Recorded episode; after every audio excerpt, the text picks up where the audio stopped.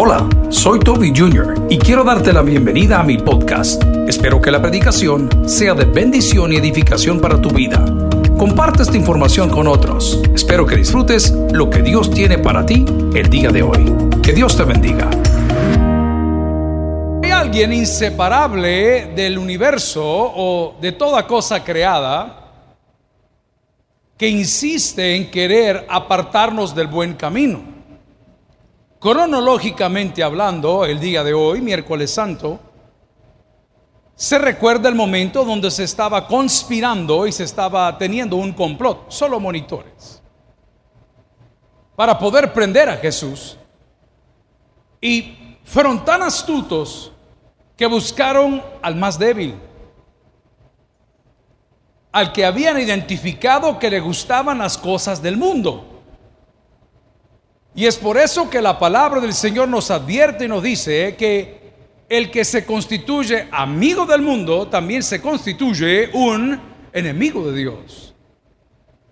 Pareciera como que si Dios no tiene el poder para podernos separar, pero vivimos en el libre albedrío.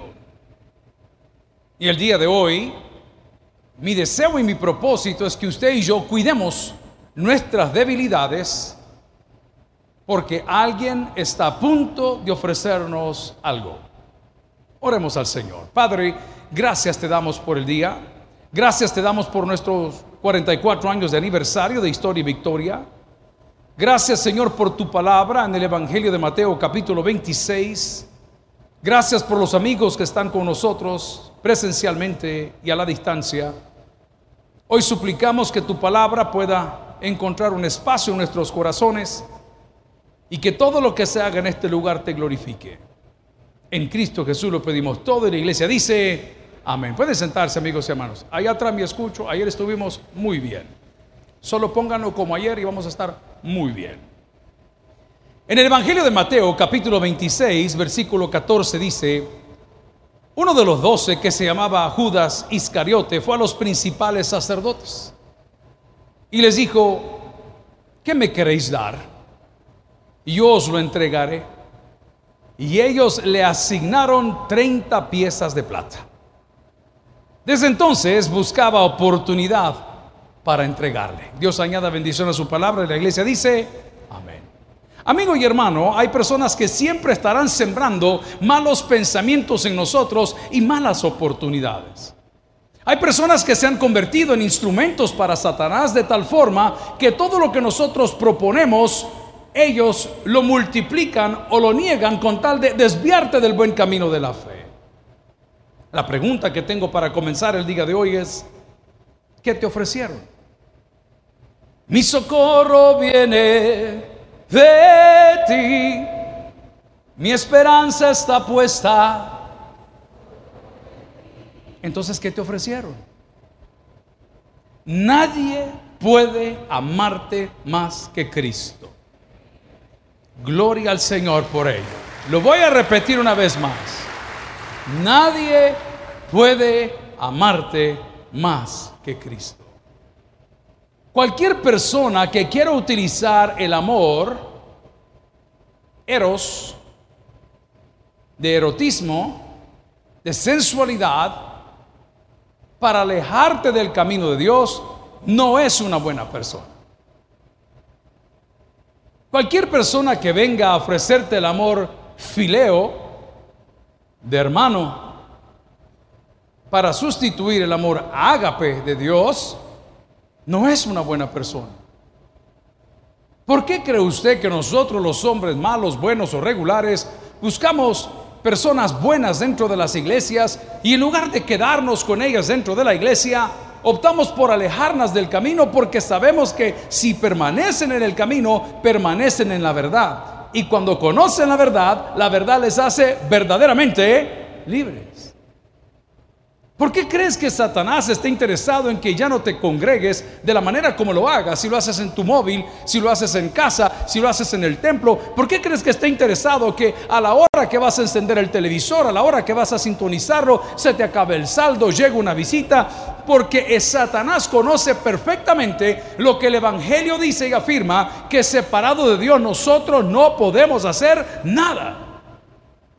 Y cuando no hacemos nada, entra en nosotros una frustración de tal manera que comenzamos a acusar a Dios, acusamos a la gente de las cosas que nosotros mismos hemos dejado de hacer. El día de hoy, ante nosotros está una porción del Evangelio de un hombre que tenía una sola debilidad, porque fue muy fiel en todo, pero era amante del dinero.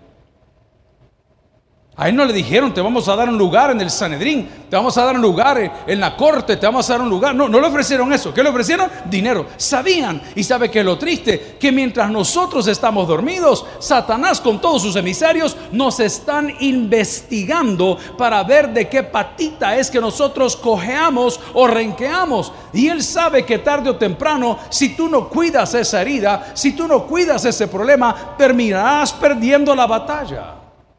Hace muchos años un hermano consejero, que lo veíamos caminar todo el tiempo en el templo, se perdió por unos meses.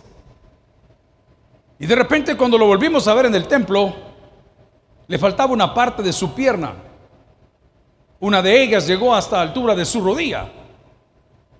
Y antes de tener la prótesis andaba caminando con muletas y porque era de confianza, me pude atrever a preguntarle y le dije, hermano, ¿qué fue lo que pasó? Ay, hermano, me dijo, fíjese que yo, yo, padezco el azúcar, me dijo. Y resulta ser que iba caminando por mi casa en una construcción y yo no sentí cuando me metí un clavo.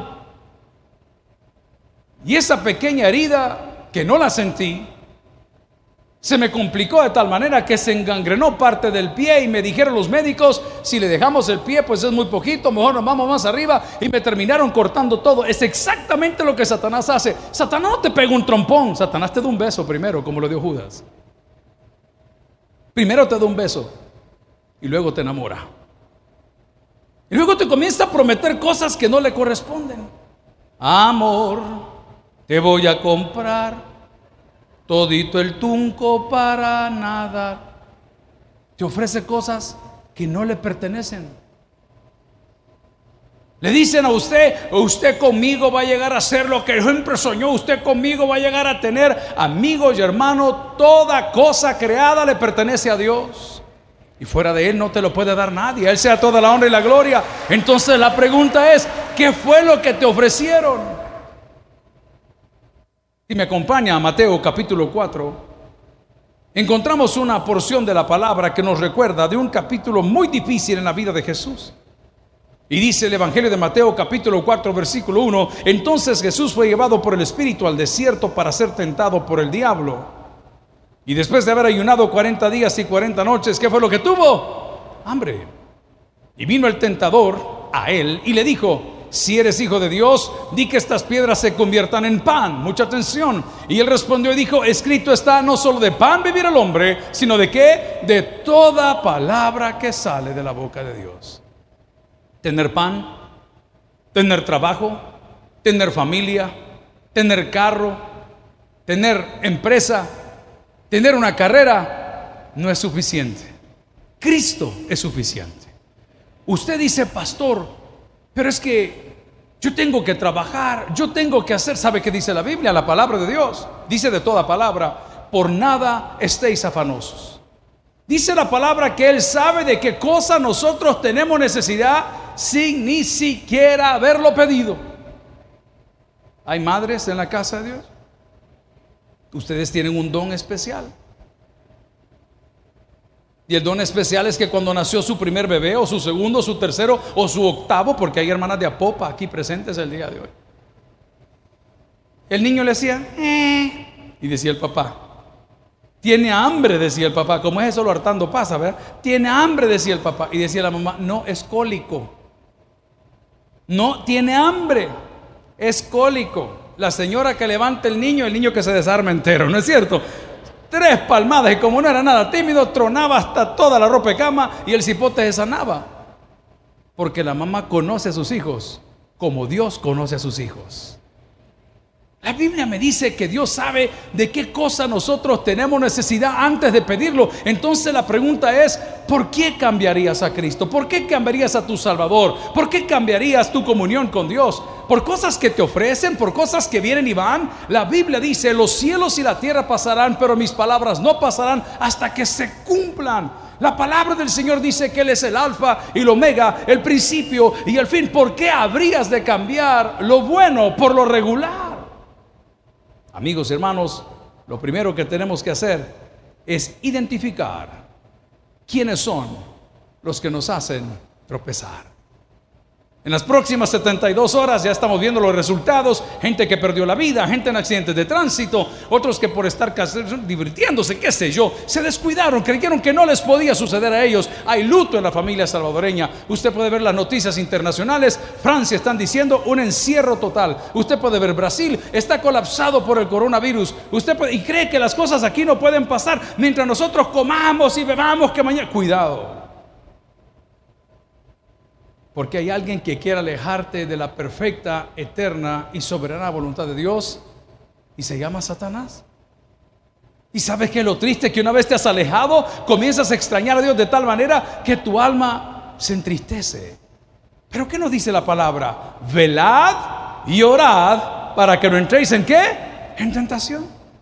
Entonces, para que yo no esté cojeando o renqueando de una patita o pensando que todo lo he perdido, debo de velar y orar. Y velar es estar atento, porque Satanás no se manifiesta con cola ni con cachos. Satanás muchas veces viene vestido de traje. Satanás viene en un auto deportivo. Satanás viene en un contrato de trabajo. Satanás viene en una buena amistad y no te has dado ni cuenta, porque Él te estudia mientras tú descansas y sabe que una persona que no ora, que no lee, que no se congrega, es una persona débil.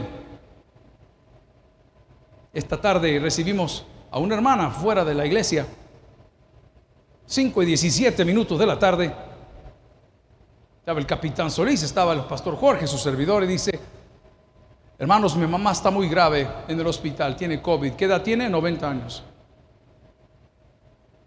Oiga lo que pidió. Es duro lo que le voy a decir. Quiero que oren por ella para entregar su vida al Señor. Amigo y hermano, para poder decir esas palabras, tienes que conocer perfectamente quién es Dios. Y aquel que en Él cree no muere eternamente. Ausentes en el cuerpo, presentes al Señor. ¿Por qué habríamos de cambiarlo, gloria a Cristo?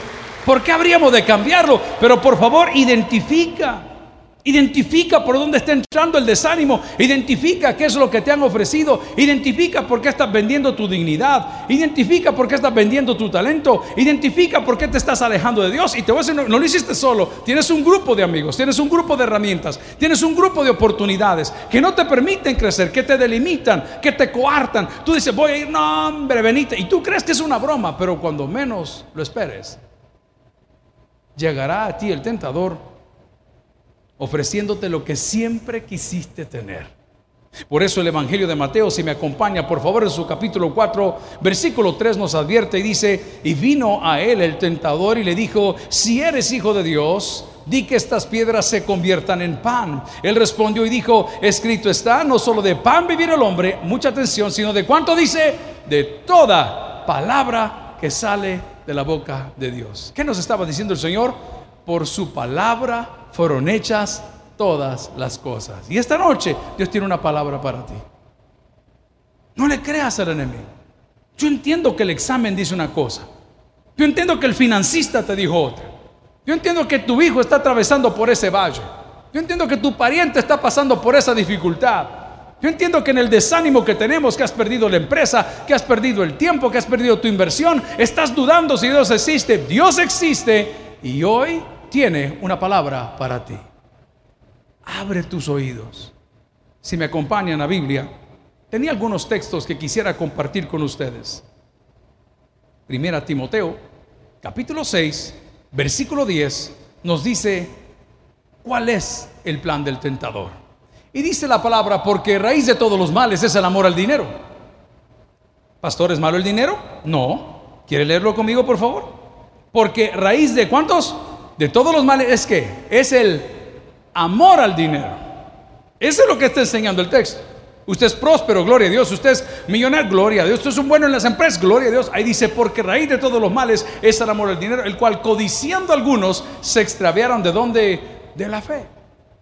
El enemigo puede utilizar, hermanita, porque ella no viene? Yo admiro la fe de mi padre cuando predicaba hace 20, 30 años en esta iglesia Y le decía a la gente que tenía su tiendita y su puesto de mariscos y su venta de pescado y, su carnicería y su restaurante. Venían los hermanos y, le decían, ay pastor, mira qué difícil lo que usted predicó.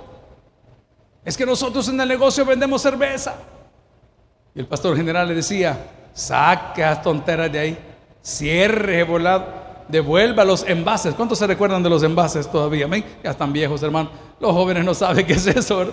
Antes usted llegaba a la tienda y decía esa frase tan salvadoreña, buenas, me da una coca. ¿Y qué decía la señora adentro? ¿Qué sabor? Decía la juda. me da una coca. Y le decía a la señora, ¿trajo envase o va a dejar depósito? ¿Ah? Y usted llegaba con el depósito, ¿verdad? A dejar o el envase. ¿Y qué decía el pastor? Saque esas tonteras y ya va a ver lo que Dios va a hacer. Amigo y hermano, esta iglesia puede dar fe que cuando las personas tomaban grandes decisiones, Dios hacía grandes milagros.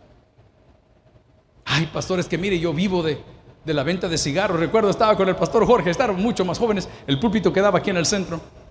Y terminamos el estudio bíblico de media semana y de repente apareció una señora, pues decente, una señora normal, pero venía muy quebrantada.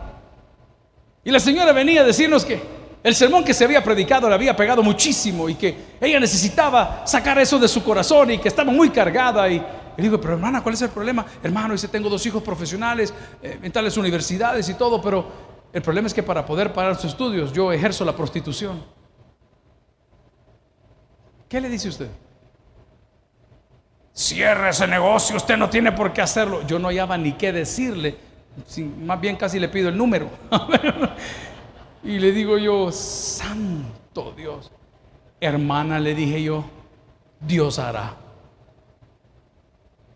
Yo no lo inventé, en la Biblia dice, llegaron frente al mar rojo, la roca de Pirairot, no tenían para dónde estar. ¿Y qué le dijo el Señor? Desenquietos, ya van a ver lo que Dios va a hacer. ¿Alguien recibe esta palabra el día de hoy? Te dije que Dios tiene una palabra para ti. ¿Cuál fue el testimonio? Que los hijos de la mujer se graduaron de profesionales. Y hoy los profesionales la sostienen a ella. Y ella ya no ejerce la prostitución. ¿Por qué es buena? No, porque Dios es maravilloso. Dios tiene algo para ti. ¿Qué te ofrecieron? Principio de todos los males es el amor al dinero. Ahora con un padre de familia que estudiaron aquí en el colegio, de la hermana Patty. Le digo, ¿qué tal tus hijos? No, hombre, me dijo, fíjate que fulano se me va para tal país y mengano se me va para otro país porque los han visto y los han puesto. Y yo, yo, qué lindo, porque pareciera que la meta del padre salvadoreño es poner a su hijo lejos. No sé por qué es ese rollo. Yo, yo soy indio, hermano. A mí cuando mis hijos me dijeron, papi, queremos estudiar afuera, yo le puse tres días en el patio, le saqué los libros, ahí denle, hijo, ahí denle allá afuera, ahí quédense a vivir si quieren, yo no tengo problema. Pero, papi, que queremos estudiar afuera, mire, si usted es tan inteligente que lo quieren llevar, amén. Pero que yo voy a invertir 60 mil, 70 mil, 100 mil pesos que no tengo en un crédito para que vaya a fumar marihuana allá, mejor fumemos los dos aquí y nos ahorramos los 60 mil bolas. Todos mis amigos estudiaron fuera y sé lo que les estoy diciendo. Pero pareciera que la meta de los padres, en lugar de disfrutar a los hijos, es que los hijos estén allá, lejos. No sé por qué razón. Ya nunca los ven, ya otra cultura. De repente vemos los efectos de ese, de ese distanciamiento, ya toman decisiones diversas. Y me puse a pensar en este sermón. Yo probablemente no lo estoy diciendo de mala fe. No voy a tener tres ingenieros de la NASA, pero voy a empujar hasta mi último día por tener tres hijos de Dios. Como lo quiera tener. Estoy muy contento porque mi hermana menor está trabajando conmigo aquí en la iglesia. Ella está casada con su esposo Ayer a las 7, 8 de la noche estábamos con los menores del Ministerio de Alabanza. Y mi hermana menor, que pues, casi le conocen la Pamelita, que se creció tanto ya, sirviendo pizza y poniendo esto y haciendo lo otro, y nadie le dijo quédate. Y uno de mis compañeros, dos de ellos, le dicen a mi hermana, tu papá estaría muy orgulloso de verte aquí el día de hoy. Te tengo un mensaje. Dios está muy orgulloso de verte a ti aquí el día de hoy. ¿Qué estás haciendo? Buscándole en espíritu y en verdad. No, pero aquel que anda en la rebusca, el que el amor al dinero, el que me separan, es que me ofrecieron, es que ya nos vamos, que ya nos venimos, amigo y hermano, que nada ni nadie se interponga entre Dios y su persona. Nunca. Esto no es para todos. Pero una cosa sí nos enseñaron, con las botas puestas y de cara al sol. Ahora te pregunto, ¿qué fue lo que te ofrecieron? Analiza cuál ha sido tu debilidad, analiza por qué ella no lees la Biblia, analiza por qué ella no sirves. El domingo estaba haciendo yo una boda maravillosa, se casó Carlitos, un niño que lo vino a hacer por el amor de Dios. Y se casó con su esposa prometida Gabriela. Y cuando venía de hacer la ceremonia, que estaba como a 37, 48 minutos por el tráfico de San Salvador, encontré un carro con los hermanos que yo conozco, escuela bíblica toda la vida, pero de toda la vida. E inmediatamente yo siempre le pongo la queja, vea, Jorge, ¿dónde está? Aquí estamos, pastor. Ahí va para Chalatenango una predica. A que no sabe a quién acabo de encontrar. Aquí a los fulanos de tal. Es cierto, ya no han llegado. Amigo y hermano, cuando nos distanciamos de Dios, nos distanciamos de sus bendiciones. Judas le criticamos todos, fue fiel en todo lo que hizo, pero tenía un problema. Le encontraron el precio. La palabra del Señor, si me acompaña, en 2 Timoteo, capítulo 1, versículo 12, probablemente no es que te ofrecieron algo, es que tu comodidad te ha dictado de Dios. Tu comodidad te ha hecho acomodarte. Tu comodidad no, ya, ya, te impide estar en comunión con el Padre. Y dice 2 Timoteo capítulo 1 versículo 12, por lo cual asimismo padezco esto. ¿Sabe qué significa esto? Por un tiempo. Estamos en 2 Timoteo, ¿lo tenemos todos? Por lo cual asimismo padezco esto. Pero no me avergüenzo, porque yo sé a quién he creído. Y estoy seguro, quiero que lo lea, que es poderoso para guardar mi depósito para aquel día. Probablemente fue una enfermedad. Aquí está escribiendo una persona que tenía un grave problema y dice, no me avergüenzo del padecimiento que tengo, no me avergüenzo del problema que tengo porque entiendo que el Señor me está preservando. Muchas veces cuando predicamos en los penales o cuando están los privados de libertad o están en las bartorinas, nosotros se los decimos a ellos, Dios tiene un propósito contigo. ¿Y sabes cuál es la preservación de tu vida? No sé si dieron la noticia o se las cuento el hermano de un presidente centroamericano fue condenado a cadena perpetua más 30 años. ¿Cuánto es eso, licenciado? No, no sé cuánto ser. Qué terrible, es como el matrimonio, nunca se sale del infierno. Cadena perpetua más 30 años. Pero esto no es ni la sombra de lo que pasará en la vida de todos aquellos que teniendo la oportunidad de venir a Cristo, nos retiramos de Él porque nos resentimos, porque nos ofrecieron algo, porque nos ilusionamos con otra cosa, porque descubrimos una fe diferente, porque descubrimos otros amigos. Amigos y hermano, el día de hoy te hago la pregunta, ¿qué fue lo que te ofrecieron? No me recuerdo en qué sermón, pero lo tengo que repetir porque viene pero como anillo al dedo. Hermana Patti atendió esa consejería, estábamos en la iglesia de Carlos Díaz, en Los Ángeles, California. Termina la capacitación pastoral, se lo mencioné a alguien, no recuerdo en qué culto fue, si fue aquí, si fue afuera, no recuerdo. De la madrecita que estaba necia, que se quería llevar a su hija para Estados Unidos. La conocíamos y aquí estudiaba la criatura, si era parte de todo lo que aquí pasaba. Y la niña le decía que no se quería ir y que no se quería ir y que no se quería ir, pero la mamá necia, que se venga, que se venga, que se venga. De manera irregular, no dije con visa, papeles, universidad, dije de manera irregular la desgracia que les contaba hace unos días atrás. En el proceso, los muchachos que la iban llevando de manera ilegal, no solamente le entregaron a un cartel, que lo secuestran y le hacen pagar dos veces lo que tiene que pagar. Estando secuestrada por el cartel, la niña es víctima de una violación y a consecuencia de la violación estaba embarazada. ¿Qué fue lo que te ofrecieron? Voy a decir una frase que mi padre le decía el mismo Dios de los Estados Unidos de Norteamérica es el mismo Dios del Salvador. Y dice la palabra del Señor que Él vive y vive para siempre. Si le va a regalar ese aplauso, déselo de corazón. Quiero que reciba esa palabra el día de hoy, porque Judas andaba caminando con el Señor y quizás nunca tuvo una mala intención, pero alguien le halló el precio y le ofrecieron algo que para él fue irresistible. Y él, que había estado sustrayendo de la bolsa, y quizás el rumor ya se había corrido, mordió el anzuelo. Y dice la palabra que del momento que esa idea estaba en su cabeza, el compromiso estaba en su cabeza, él estaba buscando una oportunidad. Amigo y hermano, es que parece que buscamos cualquier cosa. Nos golpeamos un dedo, no era la iglesia. Se me escondió. ¿Quién tiene la Biblia? Ay, yo no la hago. Ay, la leo mañana. Está buscando cualquier cosa con tal de no tener comunión con el único que te ha amado de tal manera que entregó su vida por nosotros. La palabra del Señor en Romanos capítulo 1, versículo 16. Quiero que lo tenga de memoria, especialmente usted que es creyente. Romanos 1, 16, léalo conmigo en la pantalla. Nos dice, porque no me avergüenzo del Evangelio, porque es poder de Dios. ¿Para qué iglesia? Para salvación. Jamás te avergüences de tu fe en Cristo. ¿Lo puede repetir conmigo? Jamás te avergüences de tu fe en Cristo. Esta mañana tuvimos el privilegio de acompañar a un buen amigo, miembro de esta iglesia, Ernesto López, en un programa.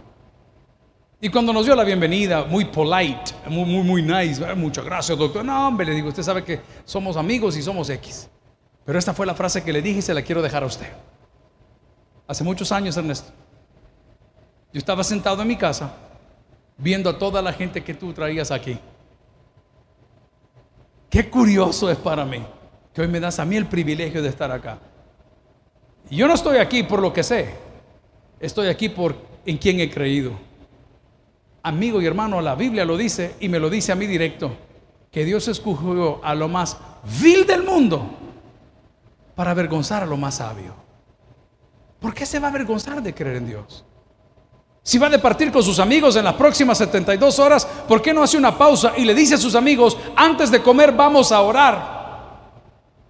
¿Por qué no dice a sus amigos, antes de dormir, vengan todos, quiero, tienen una petición, déjenme orar por ustedes? Porque la palabra del Señor nunca regresa vacía. Volviendo a nuestra lectura original en el Evangelio de Mateo capítulo 26, dice la palabra, entonces uno de los doce que se llamaba Judas Iscariote, era de Iscariot, fue a los principales sacerdotes y le dijo, ¿qué me queréis dar? y yo os lo entregaré. Ellos le asignaron 30 piezas de plata y desde entonces buscaba oportunidad para entregarle. Amigo y hermano, nosotros que somos hijos de Dios, no busquemos oportunidad para entregarle, busquemos la oportunidad para conocerle.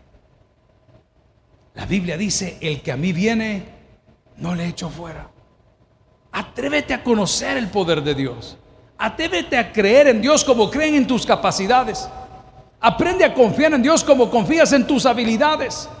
Pero no te alejes de Él avergonzado por lo que otra persona te ha dicho, por lo que otra persona te ha ofrecido, sino atrévete a acercarte a Él para que sea Él, no el complemento, el centro de tu vida.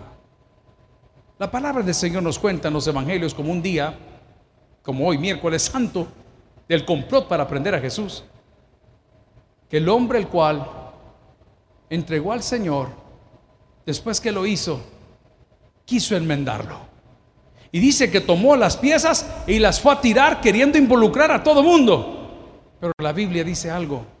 El hombre que reprendido endurece la cerviz de repente será quebrantado y no habrá para él medicina. Mañana, mañana puede ser demasiado tarde. No te avergüences del Señor. Busca oportunidad, no para entregarle, busca oportunidad para conocerle. No permitas que el enemigo utilice sus herramientas. No estoy satanizando a tus amigos, pero a tus conocidos.